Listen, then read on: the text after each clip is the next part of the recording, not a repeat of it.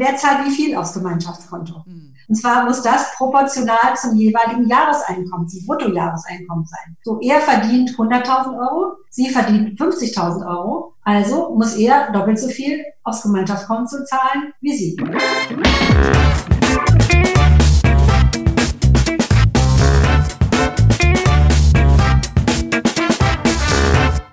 Begrüße euch super herzlich zum Her Money Talk, dem Geld- und Karriere-Podcast für Frauen. Heute habe ich die große Ehre, mit Barbara Rojan zu sprechen. Die wunderbare Barbara hat äh, über 25 Jahre Erfahrung, ist erfolgreiche Unternehmerin in der Finanzbranche und hat bereits über 40 Jahre Kapitalmarkterfahrung. Sie kennt sich also in vielen Dingen wirklich im Detail aus. Sie hat sogar über 10.000 Gespräche geführt mit Frauen, und äh, sie in ihren verschiedenen finanziellen Lebensplanungsfragen äh, beraten. Sie ist Co-Autorin mehrerer Finanzfrauenbücher und hat fünf Aktienclubs sogar gegründet für Frauen. Also sie äh, ist eine mega beschäftigte Frau und ich freue mich, dass sie heute Zeit für uns hat. Sie hat sich jetzt ein bisschen aus dem operativen Geschäft des von ihr gegründeten Unternehmens zurückgezogen und ist heute primär als Scheidungscoach äh, tätig. Darüber wollen wir mit ihr sprechen. Wir sprechen aber auch darüber, wie äh, man am besten mit seinem Partner über Geld spricht. Das ist immer noch ein wichtiges Thema, was viele Frauen nicht tun. Und wir wollen natürlich auch nochmal darüber sprechen, was im Falle des Todes eines Partners zu tun ist. Also, interessante Themen, die ganz, ganz elementar sind und von daher freue ich mich sehr auf das Gespräch mit dir. Hallo, liebe Barbara, schön, dass du bei uns bist. Hallo, liebe Anne, ich freue mich. Ja. Ähm, also es ist ja, man wird ja schon atemlos, wenn man deine Vita liest und äh, Wahnsinn, was du äh, schon alles geschafft hast und immer noch machst.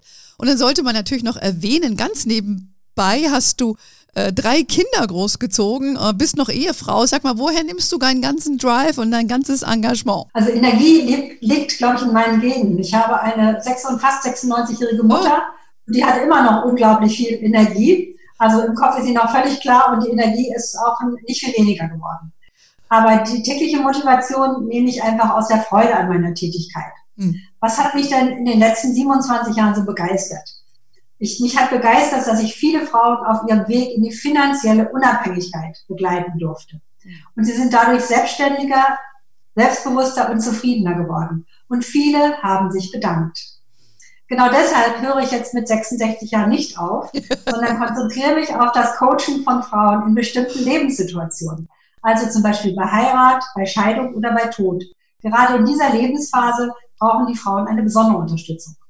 Ja, also bekanntlicherweise, ne, mit 66 Jahren, da geht's ja erst richtig los, um mal Udo Jürgens genau. zu zitieren. Ja, und je älter ich selber werde, sage ich, recht hat er. Ne? Also von daher, das Beste kommt zum Schluss. ja, bei der Perspektive 96 hoffentlich zu werden. Absolut, absolut. Ja. Da, wenn du so weitermachst, da kommst du noch auf äh, fast 100 Jahre Kapitalmarktexpertise. Vergiss die 14, ja. Es wird ja nicht schlechter, die Erfahrung. Das ist ja das sehr Gute. Ähm, das Unternehmen, das du gegründet hast, hat ja auch deinen Namen, Frauenfinanzberatung Barbara Rojan und Kolleginnen. Wobei natürlich das heute deine äh, Kolleginnen machen, weil du ja das operativ abgegeben hast und die sind ja auch sehr kompetent, sind ja auch gelistet bei Her Money, man kennt sich gut. Ähm, und äh, du hast dich jetzt eigentlich auf die Beratung von Frauen äh, konzentriert, jetzt nicht bei der Geldanlage an sich, sondern über die, ja, ihre finanziellen Lebenslagen. Und ähm, Dabei hast du ja auch immer wieder in deiner langjährigen Berufszeit festgestellt, dass Frauen sich heute immer noch schwer tun, überhaupt mit ihrem Partner über Geld zu sprechen. Ich höre das auch sehr häufig bei Her Money. Es ist eine sehr emotionale Angelegenheit auch. Und wenn Frauen das Gespräch suchen mit dem Partner, ähm, dann ist das oft ein schwieriger Gang. Manche scheinen sich nicht zu trauen oder werden dann gleich gesagt, ja, wie du denkst am Anfang schon ans Ende. Erzähl uns doch mal aus deiner Erfahrung, ähm, vielleicht warum das so ist oder auch was, vor allen Dingen, was du empfiehlst, wie Frauen so ein Gespräch suchen können? Also Frauen oder Ehepaare reden viel lieber über den nächsten Urlaub. Das ist ein wunderschönes Thema, da kann man planen. Aber Geld ist ja kein romantisches Thema. Und deswegen wird das eben oft auf die Seite geschoben. Es ist aber das häufigste Streitthema in einer Partnerschaft. Also viele Ehen werden, also jede dritte Ehe wird aufgrund von Geldthemen geschieden. Das ist schon sehr beachtlich und da, ja, da muss man was tun. Ich nenne vielleicht mal ein Beispiel. Zwei Akademiker lernen sich kennen, Beide verdienen gleich viel, haben guten Posten, haben schon Führungserfahrung, sie genießen das Leben, sie machen Fernreisen, sie kaufen sich, was sie möchten, den Urlaub verbringen sie auch gemeinsam. Aber dann irgendwann entscheiden sie sich zusammen zu bleiben, sie heiraten oder sie heiraten auch nicht. Aber sie, sie gründen einen gemeinsamen Hausstand, dann richten sie ein Gemeinschaftskonto ein, was ja auch sehr sinnvoll ist, und jeder zahlt die Hälfte drauf. Mhm. Ja, oder gleich viel drauf. Also das ist völlig in Ordnung und kein Thema. Jeder hat ein gutes Gefühl dabei. So, zwei Jahre später kommt das erste Kind. Und dann gibt's nur noch Elterngeld. Und Elterngeld sind maximal 1800 Euro. Das ist schon eine ganze Menge Geld. Aber für Akademikerfrauen, die vielleicht vorher 70, 80.000 Euro verdient haben, ist es dann schon deutlich weniger. Ja, ja. Ähm, so, jetzt fängt die, die Frauen fühlen sich benachteiligt und ihr finanzieller Frust fängt an. Ähm, die Frau traut sich aber nicht, über das Thema Geld zu reden. Und wenn sie es mal anspricht, dann gibt es einfach harsche Kritik. Die Folge daraus, die Frau sucht Harmonie, geht, spricht nicht weiter über das Thema und geht dem Streit aus dem Weg. Hm. Alle besonderen Dinge, die, die sie haben möchte, ob es nun die neuen Schuhe sind oder eine schicke Jacke für das Kind oder auch die Lampe fürs Wohnzimmer, die bezahlt sie einfach von ihrem Ersparten. Ganz normal. Mhm. Auf Elternzeit folgt Teilzeit. Und Teilzeit ist ja bekanntlich auch meistens nicht mit Führungsaufgaben verbunden, in seltensten Fällen. Und die Karriere ist erstmal flöten, mhm. auch in den meisten Fällen. Also Frauen in Teilzeit ähm, machen selten Karriere, leider immer noch in Deutschland. In den USA ist es, ich, deutlich besser, aber in Deutschland ist mit Teilzeit, ist es, es gehören sie nicht mehr zum Führungskader eines Unternehmens. Ähm, Sie haben dann, also Sie bekommen deutlich weniger Einkommen ähm, als vorher, je nachdem, wie viel Teilzeit Sie machen.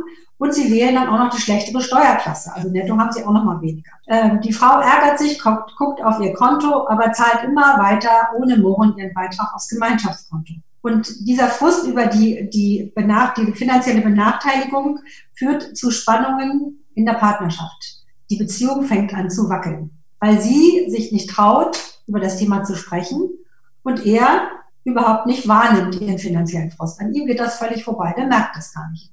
Besonders schwierig ist das Thema, wenn wir Männer haben aus, aus traditionellen Einverdienerfamilien. Also der Vater war früher Verdiener, es gab vier Kinder und die Mutter bekam Haushaltsgeld.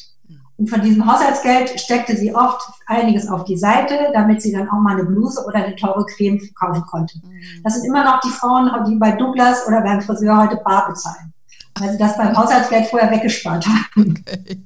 So. Was sollte die Frau nun tun, wenn sie wegen des Geldthemas ähm, frustriert ist? Mhm. Natürlich kann man eine Mediation oder ein Coaching in Anspruch nehmen, aber ich sage immer, sie soll es erstmal selber versuchen. Und das sollte sie wirklich, auch wenn es ihr ganz schwer fällt und sie sich dem eigentlich immer entzogen hat. Sie sollte versuchen, wirklich ihren Partner zu einem Finanzabend einzuladen, ein Gespräch über Finanzen einzuladen mit einem äh, Glas Rotwein. Männer trinken ja nicht so gerne Prosecco, Frauen würden wahrscheinlich lieber Prosecco trinken. Und mal über das Thema Geld zu sprechen. Auf diesen Abend muss sie aber sehr gut vorbereitet sein. Also sie muss sich schon mal die Zahlen angeguckt haben und nicht einfach nur daherreden, sondern wirklich mit Zahlen kommen.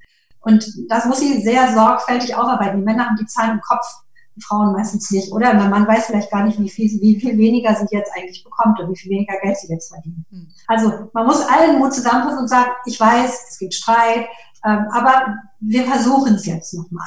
Und dafür gibt es, äh, gibt es ein paar Regeln. Also man muss, sollte erstmal Kassensturz machen. Erstmal sollte man, sollten beide sich darüber klar werden, was, welches Jahreseinkommen habe ich? Also nicht nur das Monatseinkommen, sondern auch das Jahreseinkommen, also inklusive alles. Urlaubsgeld, Weihnachtsgeld, Boni, ne? also das Jahreseinkommen. Das sollten Sie mal auf den Tisch legen. Das wissen die Frauen meistens auch gar nicht. Ne? Sie wissen gar nicht, was für ein Boni gekommen ist oder ob es zwölf oder 14 Zahlungen gibt. Das ist der erste Schritt. Einnahmen auf den Tisch. Und zwar offen und ehrlich. Der zweite Schritt ist dann, die gemeinsamen Ausgaben in einer Liste zu erstellen. Das heißt, was brauchen wir für Miete, für Nebenkosten, für Lebensmittel, für die Putzfrau, äh, für Kinderkleidung, für Versicherung, so.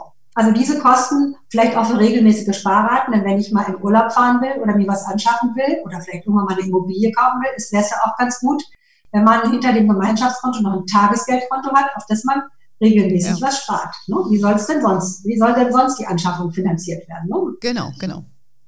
Und nicht zu vergessen ist an dieser Stelle die Altersvorsorge. Frauen haben ja in der Kindererziehungszeit, zahlen sie deutlich weniger Beiträge mhm. in die Altersvorsorge. Und auch da muss es einen Ausgleich geben, dann sonst wäre das ja ungerecht.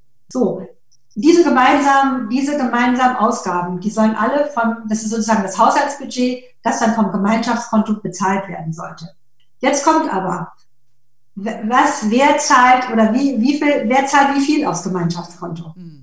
Und zwar muss das proportional zum jeweiligen Jahreseinkommen, zum Bruttojahreseinkommen sein. So, er verdient 100.000 Euro, sie verdient 50.000 Euro, also muss er doppelt so viel aufs Gemeinschaftskonto zahlen wie sie. Ich glaube, das, das machen die allerwenigsten. Das machen die allerwenigsten, aber das wäre ja gerecht. Und das muss man, da muss man auch mal sagen, Mann, wie wäre es, wenn du in meiner Situation wärst, wenn du 50 verdienst und ich 100? Gibt es ja, kommt ja auch vor. Ja. Also auch jetzt gerade in der Corona-Zeit gibt es zum Beispiel Väter, die in Kurzarbeit sind und mhm. Mütter, die äh, volle Kanne arbeiten. Ja. Also und da muss die Frau dann eben mehr zahlen. Klar, also, also man muss einfach sagen, wie würdest du, du dich fühlen, wenn du in meiner Situation mhm. wärst? Mhm. Hm? Ähm, aber alles andere, also alles andere wäre ungerecht. So. Wenn man dieses Gemeinschaftskonto jetzt proportional ähm, eingezahlt hat, dann bleibt ja noch ein, ein, eigenes Konto. Also jeder, man sollte immer zwei getrennte Konten haben, also jeder sein eigenes und das Gemeinschaftskonto. So, jetzt bleibt hoffentlich noch Geld auf dem eigenen Konto. Und dieses Geld kann man dann verwenden für die schicken Schuhe, das neueste Sporttrikot, äh, den Oldtimer, äh, das Fitnessstudio ähm, oder Geschenke oder was auch immer. Oder ja, und das sollte jeder sich kaufen, wie er möchte, ohne dass er dann äh, bissige Kommentare vom anderen hört. Ne? Mhm. Also was ich von meinem sogenannten Taschengeld oder übrigen Geld kaufe, da kann ich machen, was man will. Mhm. Also nur ne, Männer gehen gerne ins Sportgeschäft und Frauen lieber ins Schuhgeschäft. Das ist, ist glaube ich, immer noch so. Ja, ja. Kann, kann, ich, kann ich leider auch bestätigen. Aber ja. ich sag mal, es gibt ja, äh, das ist ja jetzt der Idealfall, dass man so einen, ich sag mal, mitdenkenden Partner hat und auch so eine Partnerschaft hat, äh, wo er und sie so offen über ihre finanziellen Belange sprechen. Also ich könnte mir vorstellen, wenn das jetzt, in, in, wie du die Szenario, was du skizzierst, also ein Paar, das relativ jung ist, gemeinsam Kinder kriegt, erste Ehe, sage ich mal, äh, dass das vielleicht noch ähm, ein, ein, ja, ein gutes Modell ist und da auch die, die Partner dann über ihre gemeinsamen Einnahmen offen sprechen.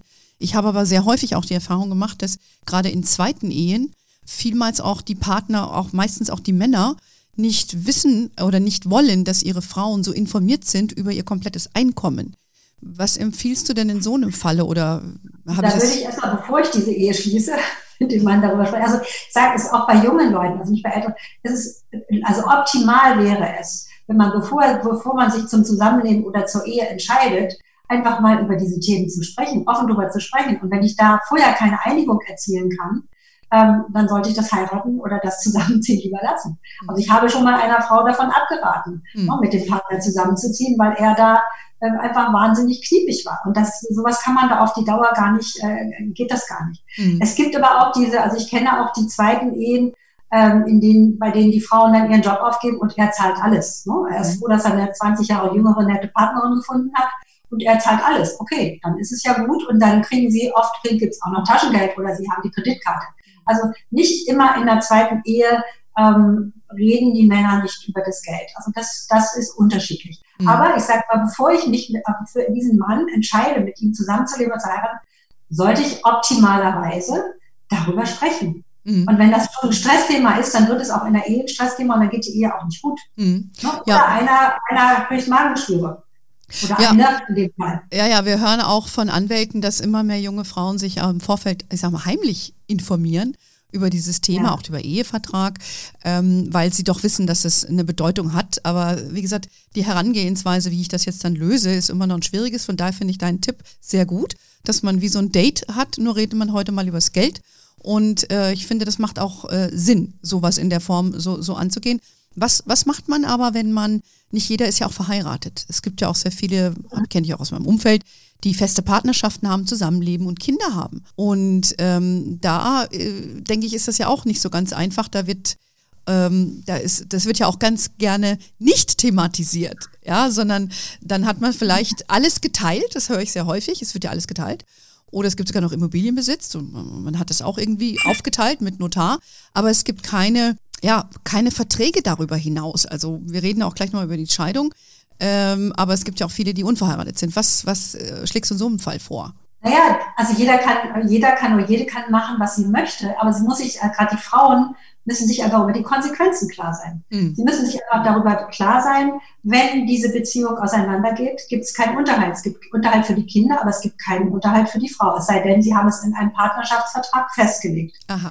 Oder wenn der Todesfall eintritt, dann erben die Kinder, aber es erbt die Frau gar nichts. Mhm. Ne? Sie hat also, sie hat keinen Erbanspruch und sie hat natürlich auch einen viel geringeren, also selbst wenn es ein Testament gibt, wo ein Erbe festgelegt ist für sie, aber diese, sie hat also nur einen Freibetrag von 20.000 Euro. Alles darüber hinaus muss sie hoch besteuern. Ja. Also, wie gesagt, jeder mache, was er möchte, aber wichtig ist einfach, sich über diese Konsequenzen klar zu sein. Ja. Ich glaube, da denken die, die Frauen dann auch, wenn zum Beispiel auch bei, bei äh, Scheidung wird ja eine Alters, die Altersvorsorge geteilt.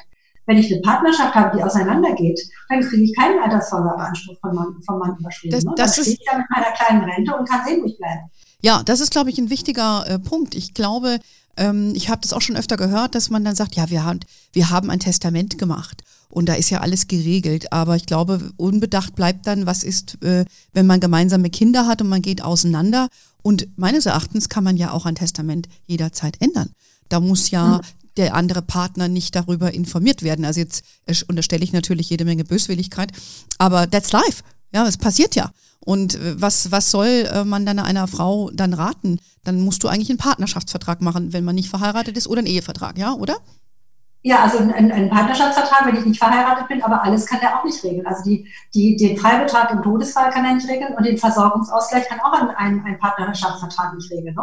Da kann man zwar schreiben, äh, ich zahle weiterhin Beiträge in ihre Rentenversicherung ein, aber wenn das nicht mehr kann, dann kann das nicht. Und also wenn Frauen ihr, sagen wir mal, ihre Berufstätigkeit zurückschrauben äh, aufgrund von Kindern, zwei, drei Kindern und dann nicht verheiratet sind, dann müssen sie sich wirklich klar sein über diese Konsequenzen.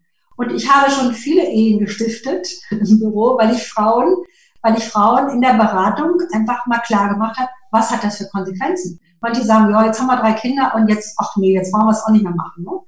Aber wenn man ihnen dann die Konsequenzen aufzeigt oder auch mal dem Paar die Konsequenzen aufzeigt, das ist ihnen ja gar nicht klar. Überhaupt nicht. Da denkt keiner drüber nach. Der denkt ja. immer nur, ja, ist alles gut, warum muss ich denn heiraten? Mhm. Ne? Aber was bewirkt das denn im Fall von Trennung oder Tod? Ja, und damit sind wir eigentlich beim nächsten Thema. Ähm, jetzt gehen wir mal davon aus, also wir wissen ja, wie du auch schon angedeutet hast, also jede dritte Ehe wird ja in Deutschland äh, leider geschieden. Und ähm, du bietest ja ein Scheidungscoaching an, bevor ähm, Vorher kannte ich dieses Wort gar nicht, bis du gesagt hast, du bist ein Scheidungscoach. Was ist denn das überhaupt? Äh, also was ist denn das überhaupt?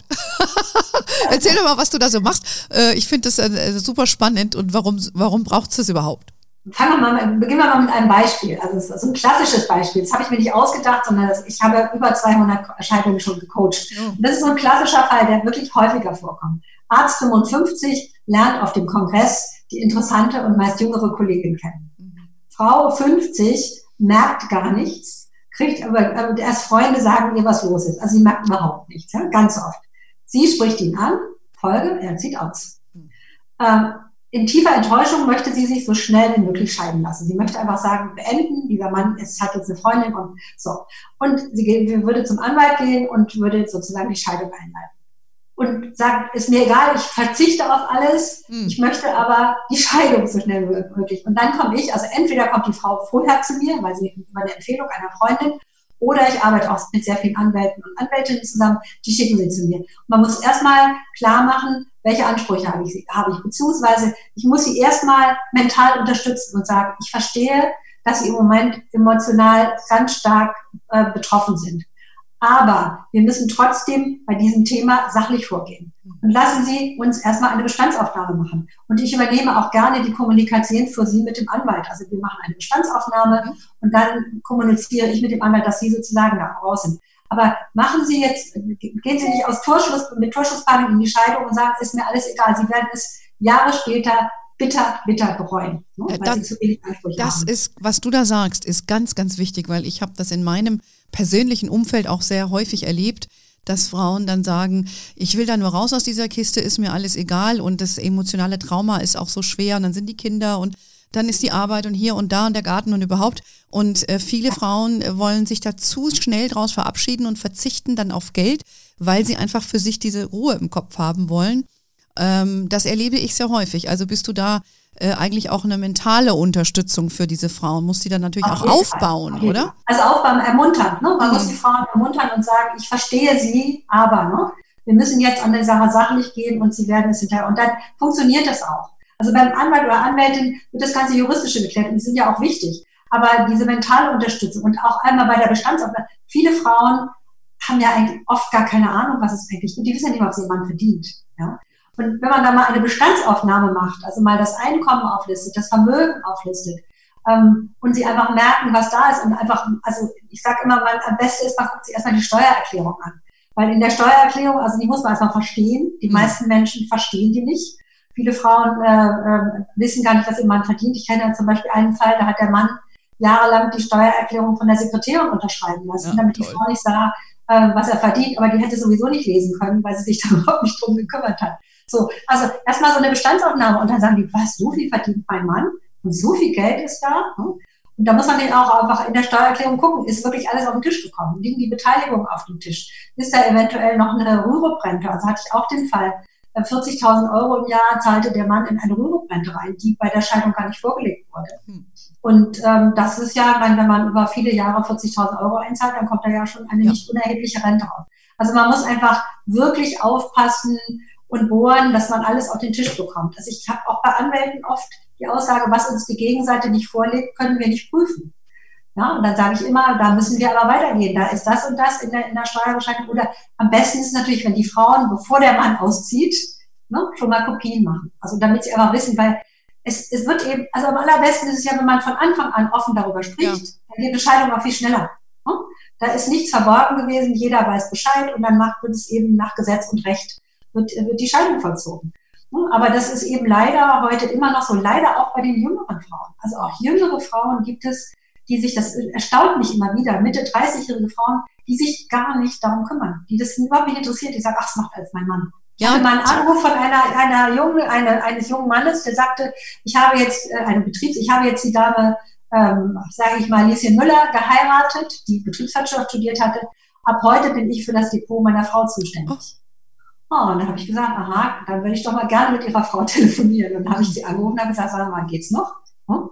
Also das geht einfach nicht. Man darf nicht aus Bequemlichkeit oder weil man das Thema nicht mag, ähm, das Ruder aus der Hand geben. Man sollte sich um das eigene Geld immer kümmern, auch ja. wenn es auch wenn es nicht so viel Spaß macht. Genau, wie unsere Freundin, unsere gemeinsame Freundin Helma Sick schon immer sagte, ne? Ein Mann ist ja, keine genau. Altersvorsorge. Ja, ja. da ist das ja wieder Programm. Aber äh, zurück zu der Scheidungssituation nochmal. Also die emotionale Komponente, die ist ja schon echt krass. Also es ist für Frauen schon eine, eine krasse äh, Situation. Also da, da kannst du denen helfen, sie emotional zu stützen, so auch ihnen auch ein paar Gespräche vielleicht abnehmen. Aber ich, auf meiner eigenen Erfahrung weiß ich auch, dass ähm, viele Anwälte, die sind ja Juristen, aber nicht Finanzspezialisten, so wie du.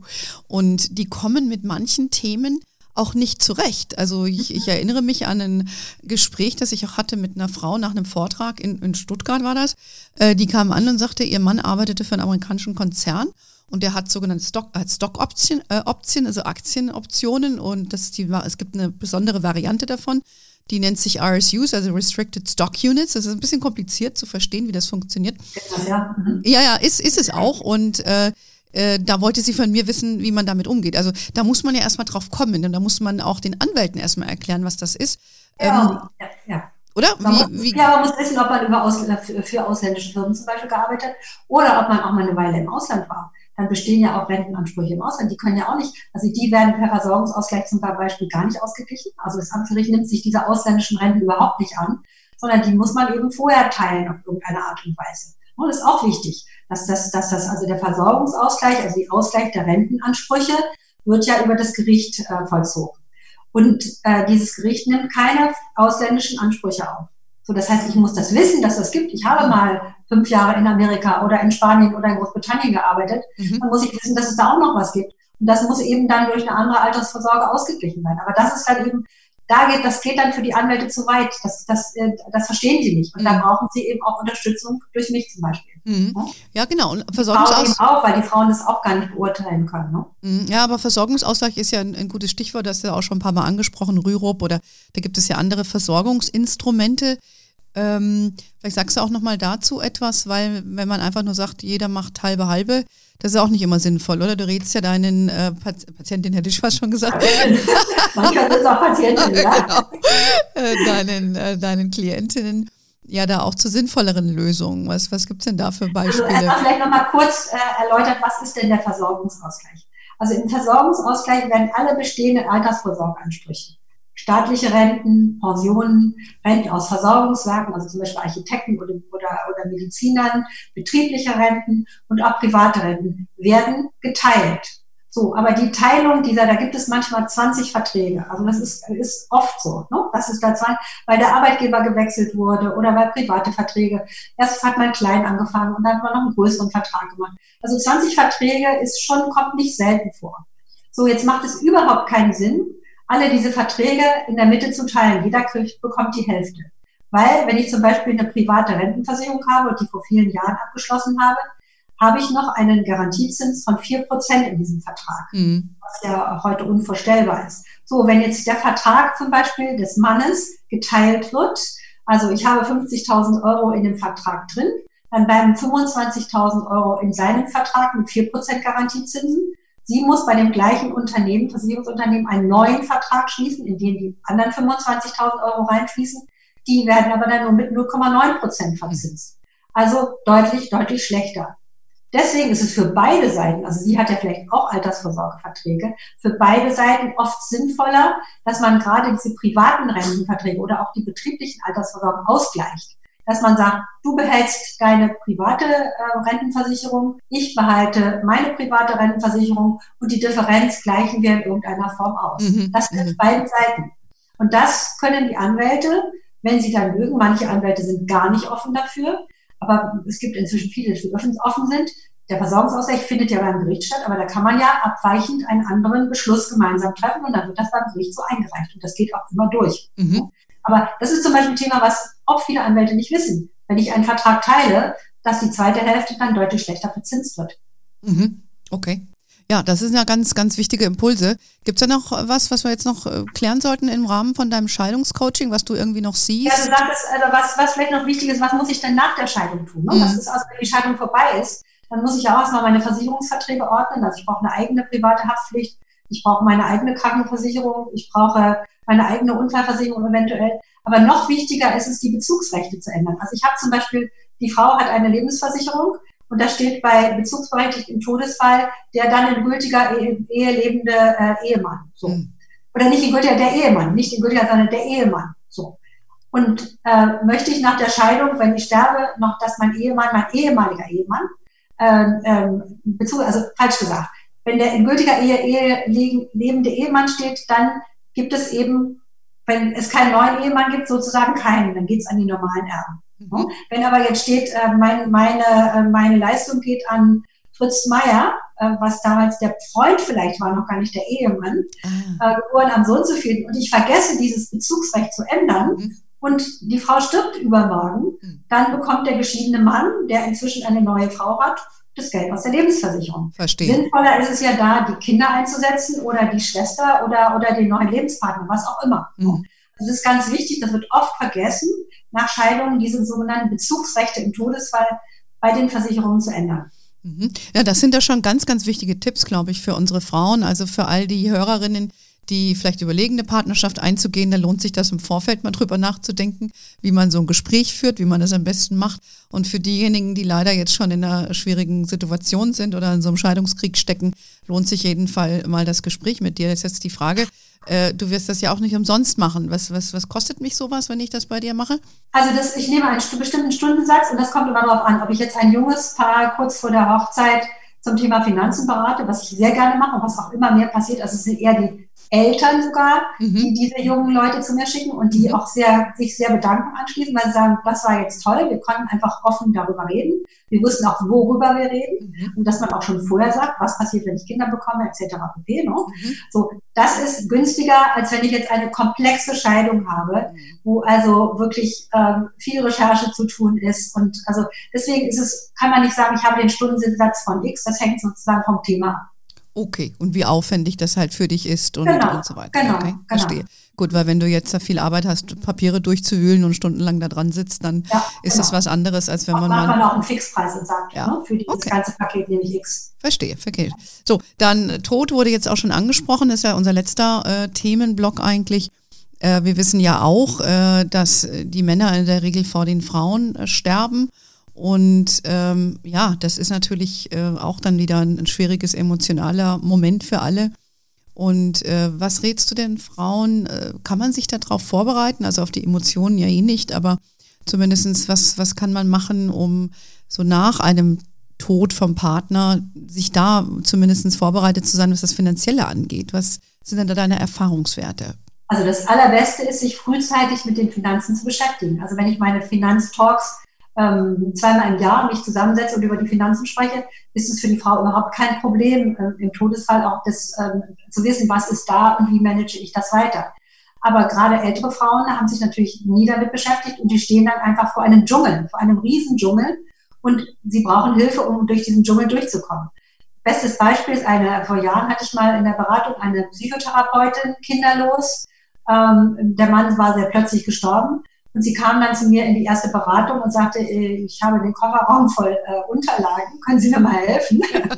und wir holten dann 30 Akten, 30 Ordner, 30 Leitsordner in mein Büro.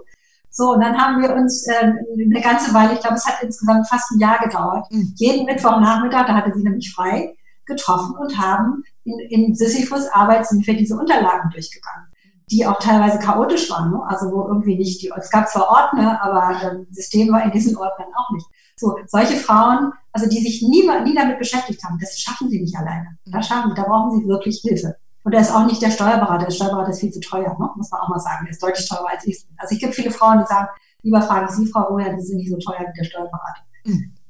Ja, aber sie kriegen trotzdem bei dir äh, nicht nur fachliche Kompetenz, sondern sie kriegen auch noch eine emotionale Unterstützung.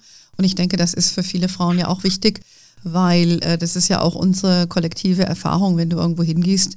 Männer sind halt da sehr lösungsorientiert. Ja, und ja. Ähm, wollen dann auch diese ganzen Umstände nicht wissen, sagen sich, okay, die lässt sich scheiden, wie kriegen wir sie irgendwie durch? Ja, also ich glaube, das, ja, das ist, äh, das ist ja oft so. Ähm, ja, ich glaube, da haben wir schon sehr viele Themen äh, besprochen. Was äh, hättest du noch so ein abschließendes Fazit oder auch einen Tipp für unsere Frauen, die jüngeren oder auch mittleren Alteres? Wir haben ja unterschiedliche Hörerinnen. Was würdest du denen denn raten, ähm, um ihr Geld mit dem Partner möglichst gut in den Griff zu kriegen?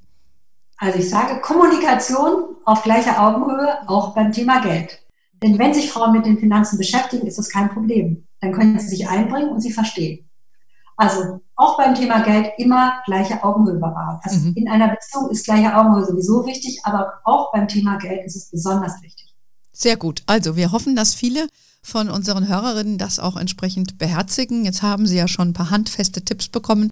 Wenn nicht, gibt es noch die Homepage von dir zum Nachlesen. Äh, da gibt's noch und, und, und sie können ja dich auch jederzeit anrufen, glaube ich. Ja. ja, also Barbara, ich glaube, das war ein sehr informatives Gespräch für viele unserer Hörerinnen. Ich danke dir ganz herzlich für deine Zeit und ähm, ja, und unseren Hörerinnen danke ich äh, fürs Zuhören. Wie immer äh, findet ihr viele Infos auf hermoney.de abonniert unser Newsletter, dann werdet ihr immer äh, auf dem, seid ihr immer auf dem neuesten Stand. Unser Podcast gibt es natürlich auf Spotify, auf iTunes. Wir freuen uns auch über jede Bewertung auf iTunes äh, oder jeder, der uns entsprechend abonniert. Fragen wie immer könnt ihr an uns stellen per E-Mail kontakt@hermoney.de. Wir sind erreichbar bei Facebook, Instagram, LinkedIn, über alle möglichen Kanäle. In diesem Sinne bleibe ich äh, euch sehr gewogen. Lasst euch nicht unterkriegen, Mädels. Ähm, ja, wir haben es gerade gehört, Kommunikation ist alles und äh, ein Mann ist keine Altersvorsorge, sagte schon die Helma. In diesem Sinne, danke dir, liebe Barbara, einen schönen Tag nach Hamburg und auf bald. Ciao!